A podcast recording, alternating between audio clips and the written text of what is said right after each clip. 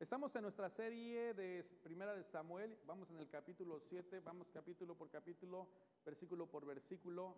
Si alguien necesita una Biblia, por favor puede levantar su mano. Tengo por aquí algunas Biblias también disponibles para usted.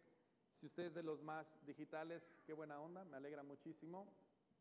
Estamos hablando de Samuel y la verdad que ha sido una hermosa serie porque el Señor nos está mostrando tres cosas importantes.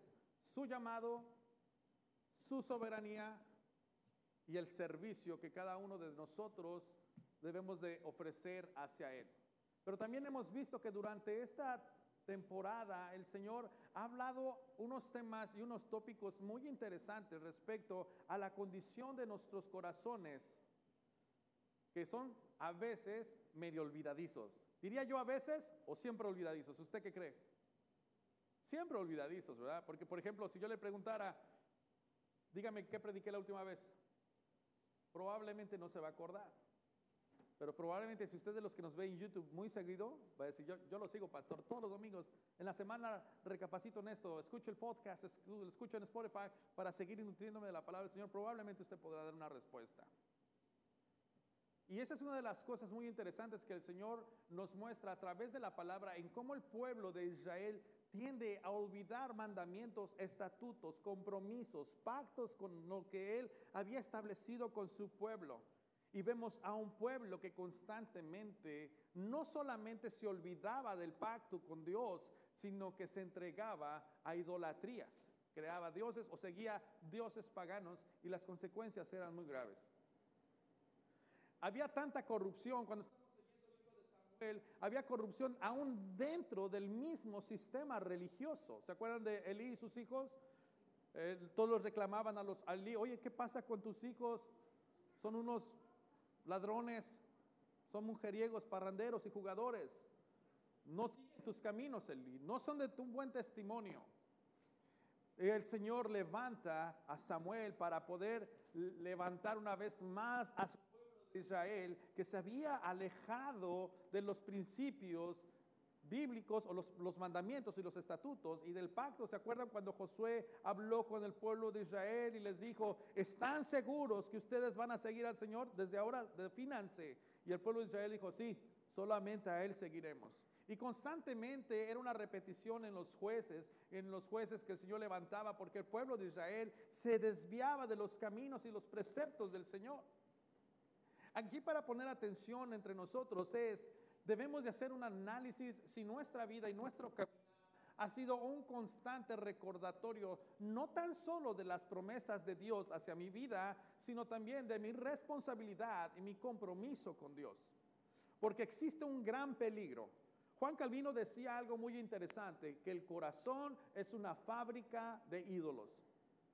Es muy fácil que nuestros corazones puedan crear actividades, eh, circunstancias o momentos que puedan llegar a convertirse en nuestros ídolos.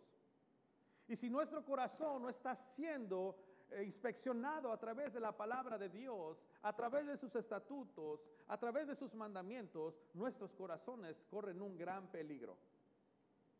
Por eso es importante en que no tan solo venir un domingo puede marcar la diferencia, pero la diferencia no es el domingo, sino la vida de Cristo en la vida del creyente, lo que marca la diferencia. Y esta no es solamente un domingo, sino es un constante caminar con Él, meditando de sus preceptos, porque de los mandamientos del Señor les decía, y meditarás de día y de noche estas palabras con tus hijos para que no se olvide cumplen todos estos pactos y estas promesas, les irá bien. Y ese es el de los mandamientos y ese es el concepto que de una vez más el Señor está tratando de hablar con el pueblo de Israel. El pueblo de Israel empieza a tener una batalla con los filisteos por más de 200 años y son sus acérrimos enemigos. Y llegó el tiempo en que tomaron el arca de Dios en vano y lo vieron como el arca en sí misma era poderosa para liberarlos y se olvidaron que no era el arca, sino era el Dios que habitaba en esa arca. Como muchísimas ocasiones nosotros podemos decir que el domingo suceden cosas milagrosas y poderosas, puede ser que sí, pero el domingo no es el fin en sí mismo, sino la vida de Cristo, del Señor del domingo. Es muy interesante que podamos ver y asimilar que nuestros corazones pueden ser desviados por ciertas actividades o ciertas circunstancias que aún mismo dentro de la iglesia podemos llevar a cabo y los vemos como el fin en sí mismo, pero simplemente son herramientas que nos acercan hacia Dios.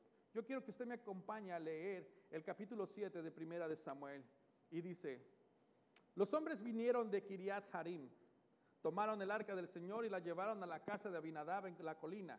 Y consagraron a Eleazar, su hijo, para que guardara el arca del Señor. Pero pasó mucho tiempo, 20 años, desde el día en que el arca quedó en Kiriat Jearim, Jearim, quiera Jearim, y toda la casa de Israel añoraba al Señor. No sé si de repente pongan, apareció por ahí las slides, si me puedes ayudar en un mapa acerca de que se acuerdan que en el capítulo 6, en el capítulo 5, tomaron el arca los filisteos y se las llevaron a, a esas comunidades. No, no está por ahí. Bueno, se las llevaron a, sus comunidades, los filisteos, como un trofeo. Ah, vencimos a, los, este, a los israelitas y, y no sabían el paquetito que se habían llevado.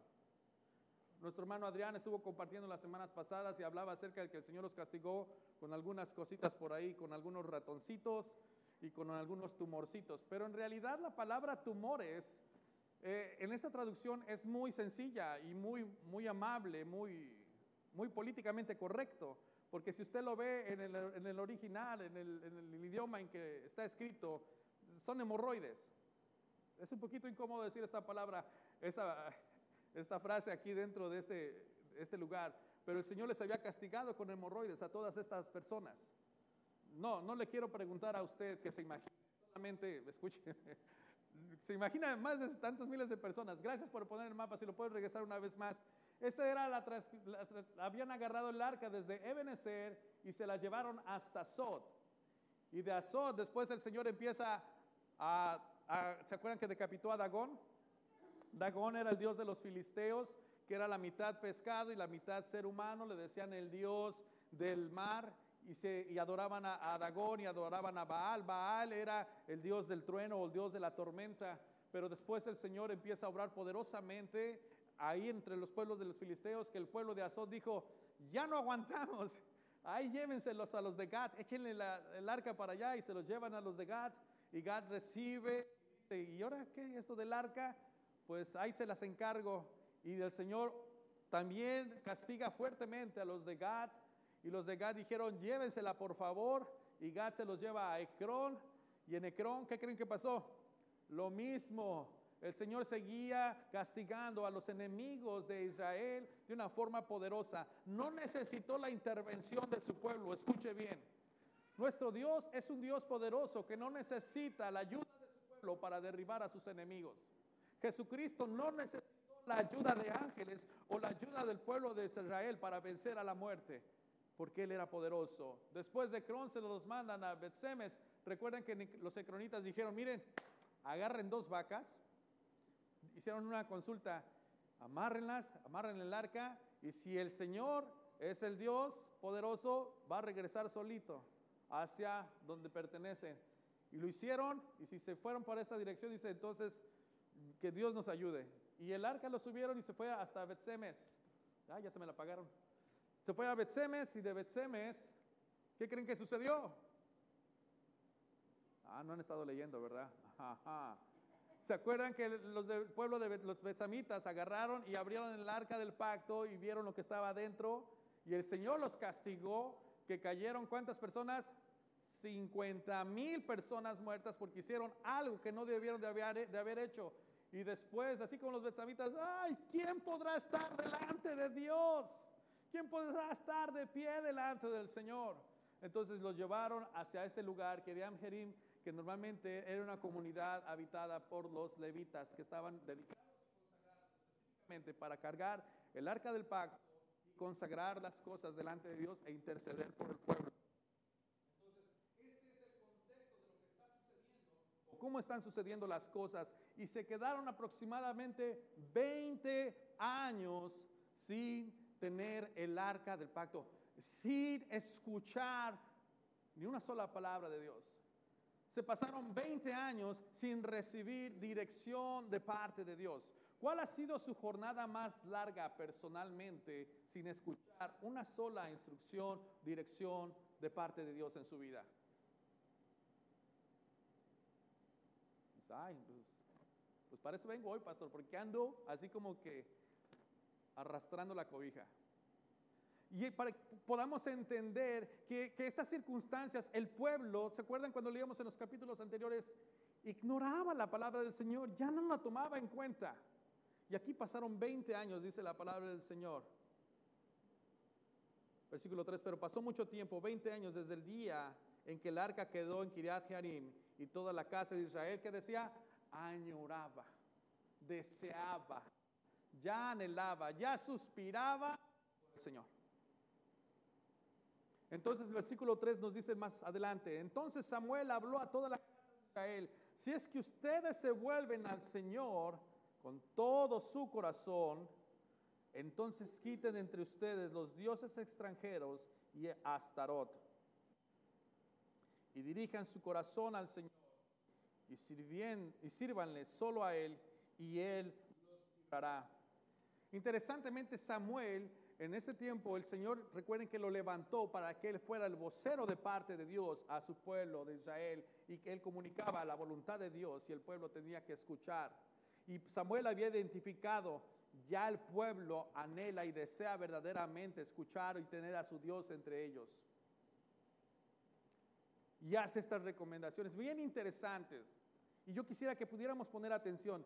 Si es que ustedes se vuelven al Señor de todo su corazón, una condición requiriendo, sean honestos, ¿de verdad quieren volver al Señor? Si lo van a hacer, deben anhelarlo de todo corazón.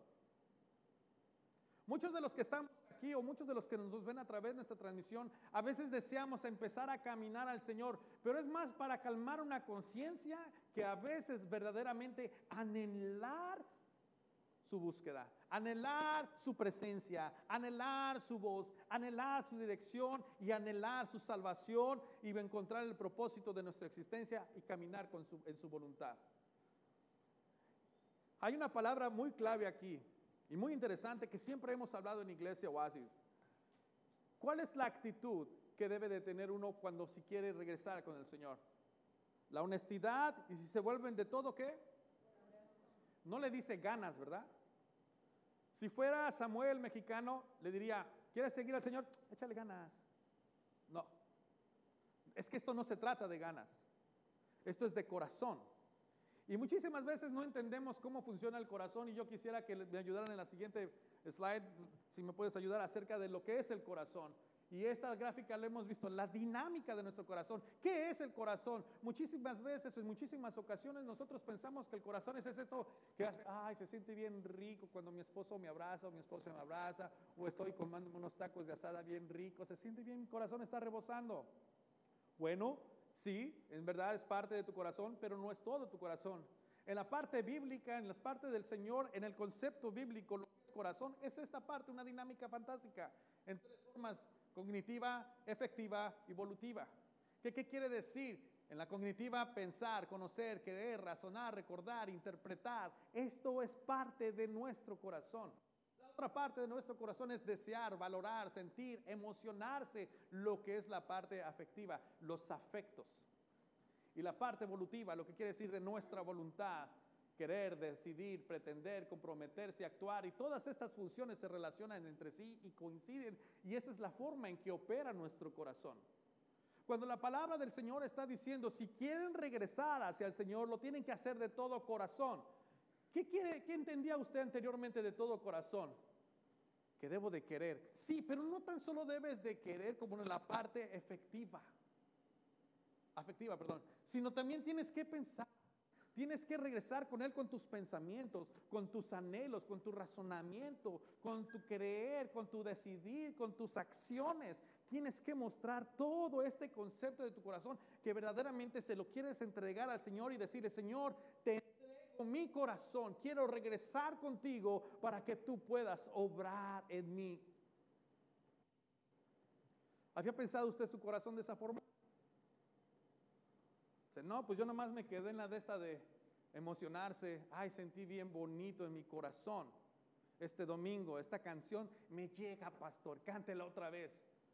Sí, la voy a cantar probablemente, pero no se quede solamente en la parte emocional. Deje que todo su corazón experimente el amor y la gracia, la misericordia, el perdón en su voluntad, en su razonamiento, en su pensar, en su interpretación de hacer la vida, en sus anhelos y en las cosas que usted va a hacer. La pregunta es, ahora que yo le quiero hacer y que usted está viendo en este momento, entonces, si pudiéramos interpretar lo que el profeta Samuel le decía, si ustedes quieren volver al Señor, tienen que volver con su pensar, con su conocer, con su creer, con su razonar, con su recordar, con su interpretar, con su desear, con su valorar, con sentir, con su emoción, con querer, con decir, pretender, comprometerse y actuar. Con todo eso, si quieren regresar con el Señor. Uh, ¿Qué parte de tu corazón no ha regresado al Señor verdaderamente? ¿Sigues haciendo lo que tú quieres? ¿Sigues haciendo o anhelando las cosas conforme tú estás pensando? Esa es una interesante dinámica para aprender cómo funciona nuestro corazón. Y cuando la palabra del Señor habla de nuestro, del corazón, a esto se está refiriendo. Porque si no tenemos estas cosas en orden dentro de nuestro caminar con Dios, entonces tenemos un gran peligro. Y caminar a medias no es caminar bien. Te entrego mi corazón a medias, Señor. Sí, porque la otra nadie me la toca. A ver, cuando los que estamos casados, cuando nos casamos, nos casamos con el compromiso de amar al 100% o a medias. Te voy a dar medio anillo que representa como un símbolo de que mi corazón te pertenecerá solamente la mitad. No, ¿verdad? ¿Qué va a decir la novia? ¿Qué, ¿Qué te crees? Pero interesantemente así nos acercamos al Señor. Señor, yo me quiero acercar a ti, quiero volver a empezar. ¿Sí? Si quieres volver a mí, tienes que volver de todo corazón. Yo soy tu Dios. Déjame tener el control. Entonces dice, si quieren ustedes volver al Señor con todo su corazón, entonces Quiten de entre ustedes los dioses extranjeros y Astarot y dirijan su corazón al Señor y sirvan solo a Él y Él los librará. Cuatro cosas bien interesantes aquí. Se requiere de honestidad, ¿correcto? Si quieren, o sea, que seas honesto. Número uno. Número dos, quiten entre ustedes dioses extranjeros. Honestidad, quitar y después dije, dirijan su corazón al Señor. Tres. Y número cuatro, ¿qué sigue? Y sírvanle. Sé honesto, no sé si está en la siguiente slide. Sé honesto. Quita. Dirige y sirve. Sé honesto. Quita. Dirige y sirve. Voy a ser honesto, Señor. Quiero regresar contigo honestidad, rinde, dirige y sirve. Ahí está, gracias. ¿Qué vas a rendir? ¿O qué vas a quitar? Cuando el Señor le está hablando aquí entre ustedes, dioses extranjeros, pastor, pero yo soy cristiano, yo no tengo idolatrías. ¿Está seguro? ¿Está segura? Nuestra idolatría puede ser nuestro trabajo, nuestra idolatría puede ser hasta nuestra propia familia, nuestra idolatría puede ser aún hasta el mismo ministerio que nosotros estamos exigiendo escribiendo aquí al Señor. Nuestras idolatrías pueden ser muchísimas.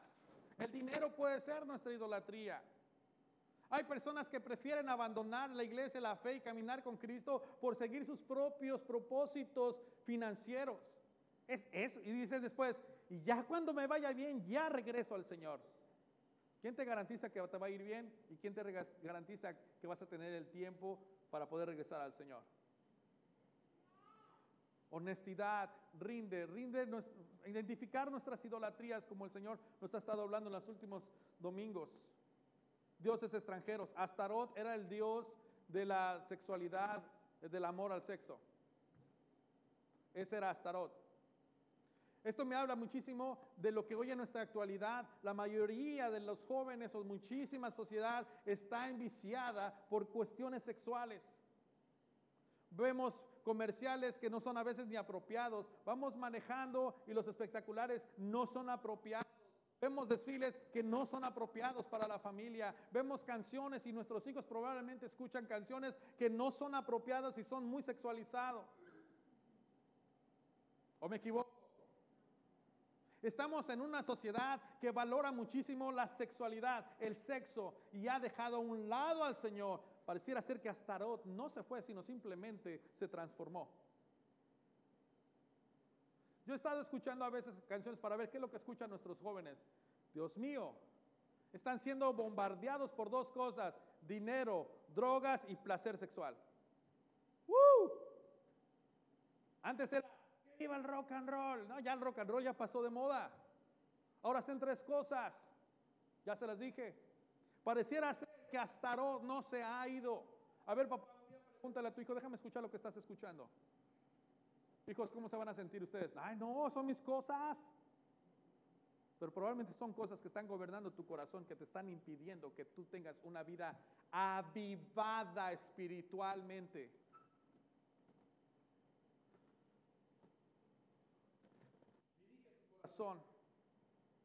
El problema y el tema principal del día de hoy es aviva. El problema de muchísimos de nosotros como iglesia de Cristo Jesús, estamos teniendo un conflicto donde siempre decimos y nos quejamos, pastor, necesitamos un avivamiento. ¿Cuántos pueden decir eso? Ya no contestan porque saben qué es lo que le voy a decir. Pues no es cierto, no. Muchísimas veces se hacen conciertos se hacen campañas, se invitan, se hacen tantas actividades con un solo concepto. ¡Avívanos, Señor! Y escuchas al pastor y escuchas al director de alabanza, hay un avivamiento, este es un avivamiento, y toda la gente, ¡ah! Y padre, pasa un tiempo fantástico, es, genial, ¿no? ¡Ay, no, yo voy a salir así que me echen a Satanás, yo lo agarro, yo estoy bien avivado, espérate, tranquilo, relájate. Espero que esa actitud te dure por el resto de tu vida. Pero sucede que después de la semana del concierto, ¿qué pasa? Como diría un gran poeta, todo se derrumbó dentro de mí y dentro de mí. ¿Por qué? Porque no hemos entendido lo que verdaderamente avivamiento significa para nuestras vidas. Samuel había identificado que este es un momento para avivar el corazón de la nación. Pero tenía que cumplir ciertas cosas si verdaderamente anhelaban tener a Dios en su vida y empezar de nuevo y tener un propósito y tener la convicción de que este es su Dios y que peleará por ellos. Necesitaban regresar a Dios. Necesitaban ser honestos. Necesitaban rendirse. Necesitaban dirigir sus corazones. ¿A quién? ¿Perdón? Ok, vamos iglesia, porque siento a veces como que estoy evangelizando aquí. Cristo es el Señor. Yo le pregunto a usted, ¿necesita un avivamiento? Ya me contesta, ah, no, pastor. La realidad es que probablemente la iglesia sí necesita un avivamiento. No necesita más conciertos. Perdónenme, amo los conciertos, yo los disfruto. Soy concertista, o sea, no que haga conciertos, pero a mí me encanta ir a los conciertos. Me gusta la música, disfruto la música, me gusta pasar un buen tiempo, pero reconozco que un concierto no va a avivar mi corazón. No es una cosa la que aviva tu corazón, es una persona la que aviva tu corazón. Si tú estás esperando de que, que baje el espíritu, que baje el espíritu y todo se caen, lo siento. Porque yo he estado en esos lugares, yo he participado en esos lugares y no ha sido suficiente. ¿Por qué? Porque durante semana yo no practicaba la oración, yo no practicaba las disciplinas que me acercaban a Dios, no rendía mi corazón, no rendía mis pensamientos, mis, ilusiones, mis anhelos, vivía para mí mismo.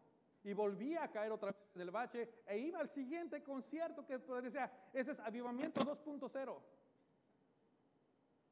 Y ya no, ya, no, ya no era tan solo música, ahora saquen los chofares. Y dicen, no, pues con, con este sí. Y sucesivamente, sucesivamente el hombre ha creado cosas para creer que esto es un avivamiento, pero Samuel puede identificar y les puede decir si verdaderamente quieren vivir, si verdaderamente quieren experimentar otra vez este gozo, necesitan hacer estas cosas, ser honestos, tengan que rendirse y tengan que dirigir sus corazones hacia la presencia de Dios, entréguenlo y sírvanle a Él. Podremos ser muy buenos sirviendo localmente en la iglesia, pero no podemos quizás sin rendir algunas áreas de nuestro corazón. Podemos ser muy honestos, pero no queremos dirigir nuestro corazón hacia la fuente de agua viva. Podemos tener dos o tres de estas cosas, pero si no tenemos el cuadro completo, no podríamos experimentar un avivamiento en nuestras vidas. Había cinco cosas eh, que, necesitaban para verdadero un avivamiento. Un sincero arrepentimiento. Escucho bien esta palabra. Parte de la honestidad es el sincero arrepentimiento. ¿Arrepentirme de qué? Probablemente diría el pueblo de, Israel. Samuel, ¿de qué nos tenemos que arrepentir? Ya me imagino a Samuel así como que, ¿en serio? ¿Se los tengo que decir de nuevo? Ok, se los dijo. Dejen a Starot. Dejen sus placeres sexuales. Dejen los baales a su Dios del trueno. Desháganse de él, sírvanle al único Dios, dirijan sus corazones, todo lo que ustedes anhelen, empiecen, deseen, todas sus emociones, su, su vida, entrégansela al Señor si verdaderamente quieren experimentar un avivamiento. Una firme promesa de servir a Dios. Señor, queremos servirte. Señor, te quiero servir. Muchas veces de nosotros los domingos siempre ese es nuestro concepto como cristianos. Yo le pregunto, ¿cuántos quieren servir al Señor? Amén. Sí, la pregunta es, ¿qué te impide servir al Señor?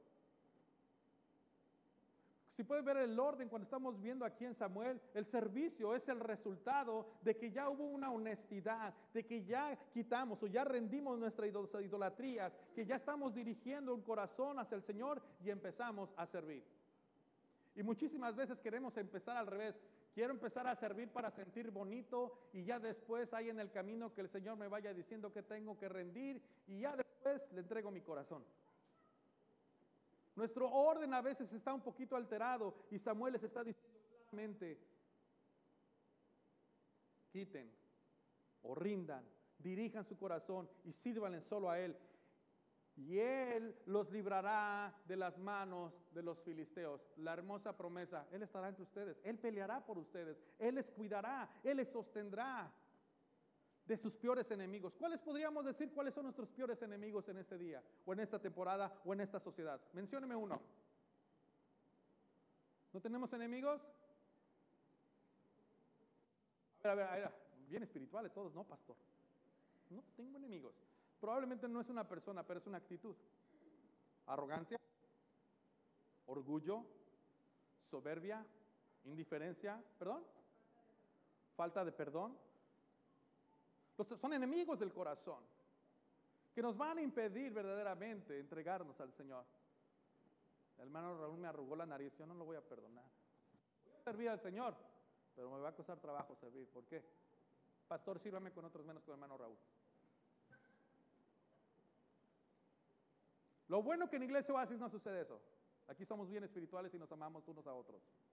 Nada personal, mi hermano Raúl la confianza que tengo con él, mi querido hermano Raúl. Pero es interesante, ¿cuáles son los enemigos? Entrégaselos al Señor. Él puede tomar control de estas cosas. Él quiere hacerte libre de tus enemigos.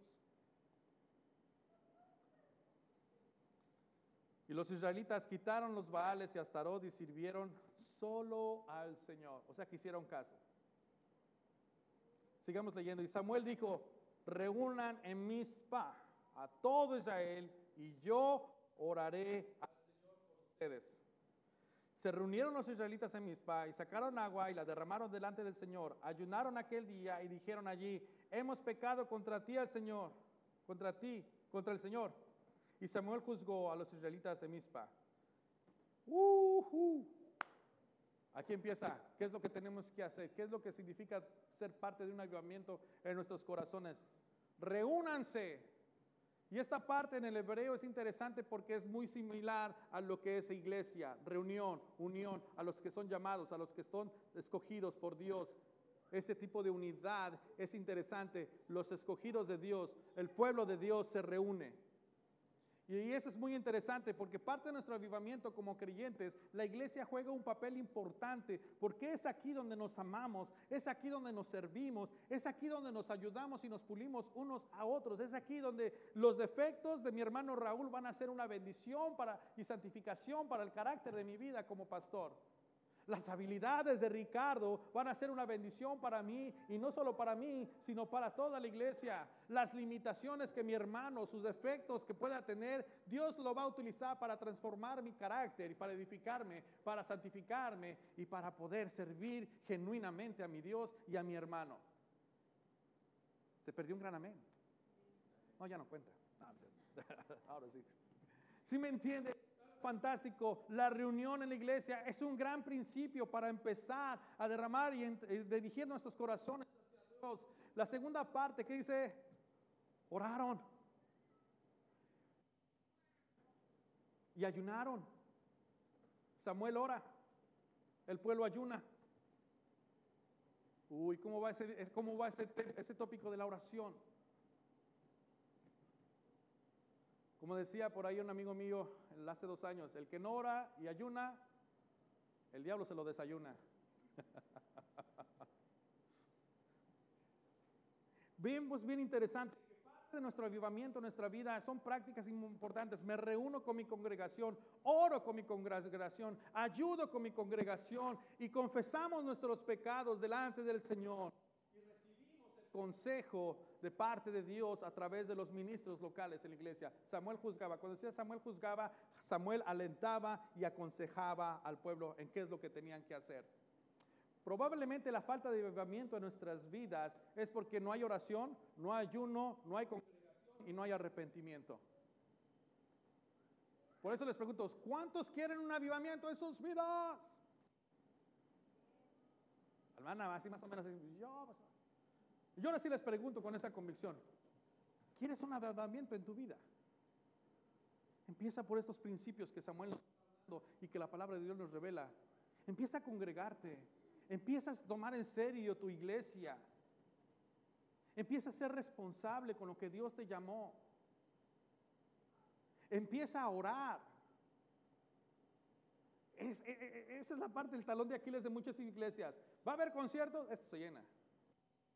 A ver si yo digo, va a venir bien San Marcos la próxima semana. No, pues, olvídese, hermano, ya tengo los campamentos afuera para entrar aquí. Pero digo, va a haber un servicio de oración. Trabajo, pastor, overtime. Sorry. Les mando mis oraciones. les mando mis oraciones. Iglesia, ese es un llamado para nosotros. ¿Queremos un avivamiento en nuestros corazones, en nuestra vida personal? Empecemos a congregarnos. Empecemos a orar. El miércoles es tiempo de oración. Ese, ese debe estar, uff, fenomenal. Tenemos que empezar a ayunar, a quitar las cosas que nos distraigan de poder dirigir nuestra vida hacia la voluntad de Dios. Pregunta, el ayuno, no, o hago este paréntesis, no es el instrumento para hacerle manita de puerco a Dios y que, hagas, que cumpla nuestras peticiones. El ayuno es una disciplina espiritual donde nos ponemos a un lado todas las distracciones y lo único que queremos es enfocarnos en la presencia de Dios. ¿Cuál es la distracción número uno para Alex Aguilar? ¿Se los digo o ya lo saben? ¿Cómo? ¿Ya dijo? ¿Con quién dijo? Los tacos. Y si son de cabeza, salsa verde y limón. Peor tantito. Pero los tacos no pueden controlar y distraer a Alex de su tiempo con el Señor. Por lo tanto, me voy a abstener de ciertos alimentos o de alimentos porque me urge, porque deseo y anhelo tener una relación con mi Dios. Que ya ha sido una larga temporada donde no escucha a Alex Aguilar al Señor probablemente. Ayunaban y había una confesión de pecados. Señor, contra ti hemos pecado. Mm. ¿Cuándo fue la última vez que te acercaste a Dios y te arrepentiste de tus pecados? ¿Confesaste tus, las cosas que traes en tu corazón? Primero que todo, no me contestes, no levantes la mano. Te pregunto, ¿es tu vida de oración una vida que da evidencia de que le perteneces a Cristo? ¿Es tu vida de oración verdaderamente una evidencia de tu relación con Dios, de que eres un hijo de Dios?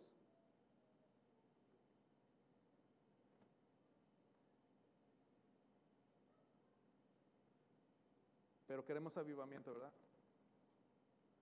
El Señor quiere avivar tu vida. Yo estoy convencido. Pero no va a ser que sucedan conciertos para avivar tu, avivar tu vida. Es algo maravilloso. Sigamos leyendo para terminar. Versículo 8. Entonces los israelitas dijeron a Samuel, no de, perdón, versículo 7. Cuando los filisteos oyeron que los israelitas habían reunido en Mizpa, los príncipes de los filisteos subieron contra Israel. Cuando oyeron esto, los israelitas tuvieron temor de los filisteos. Una vez más, cuando estés orando, tus enemigos se van a levantar. Cuando estés buscando al Señor de todo corazón, el enemigo se va a levantar y te va a querer intimidar. Pero checa lo que dice. Entonces los israelitas dijeron a Samuel, no dejes de clamar al Señor nuestro Dios por nosotros para que Él nos libre de las manos de los filisteos. Reconocieron que el Señor tiene el poder de liberarlos de las manos de los filisteos. Puedes reconocer hoy en esta tarde que Dios tiene el poder de liberarte de todas estas cosas que impiden que tu corazón se acerque al Señor. Yo creo que tenemos ese Dios. Versículo 9. Tomó Samuel un cordero de leche y lo ofreció como completo holocausto al Señor. Y clamó Samuel al Señor por Israel y el Señor respondió. Mientras Samuel les estaba ofreciendo el, holocausto, los filisteos sacaron para pelear contra Israel, se, acercaron para pelear contra Israel. El Señor tronó con gran estruendo el día, aquel día contra los filisteos y los confundió. aquí me encanta esta palabra porque es muy, muy correcta, pero en el original dice los, los desmoronó, los desapareció con un trueno y fueron derrotados delante de Israel. Interesantemente, estos filisteos tenían a su dios Baal, que era el dios del trueno. Y el Señor les dice, es el Dios con un trueno. Con un estruendor deshizo a sus enemigos. Pero eso es maravilloso. Escuchen lo que sucedió. Tomó Samuel un cordero, un sacrificio de un cordero, un clamor, y el Señor respondió. Familia, ya tenemos un sacrificio en Cristo Jesús que murió, el Cordero inmolado, para ti, para mí, para acercarnos a Dios y recibir de su perdón y una relación con, Él. Pero pareciera ser que falta clamor al Señor. Ser que falta oración. Porque dice, tomó Samuel el Cordero como completo lo caso al Señor y clamó Samuel al Señor por Israel y el Señor respondió. ¿Quieres que responda el Señor a tu favor? Pareciera ser que necesitamos más clamor. Necesitamos regresar a nuestro Señor si queremos experimentar avivamiento en nuestras vidas. Mientras Samuel estaba ofreciendo el ocaso, leíamos, filisteos se acercaron, pero el Señor tronó con gran estruendo aquel día contra los filisteos y confundió y fueron derrotados delante de Israel. Saliendo de Mizpa, los hombres de Israel persiguieron a los filisteos, hiriéndoles hasta más allá del Betcar. El Señor les dio la victoria. Hay un Dios que quiere pelear por ti, hay un Dios que te quiere cuidar, hay un Dios que te quiere ayudar, hay un Dios que te está esperando con sus brazos abiertos, hay un Dios que, que tiene las cosas en control y no hay nada imposible para Él, hay un Dios que quiere darte esta victoria, pero tenemos que regresar de corazón. Tenemos que ser honestos, tenemos que rendirnos, tenemos que dirigir nuestros corazones y empezar a servir.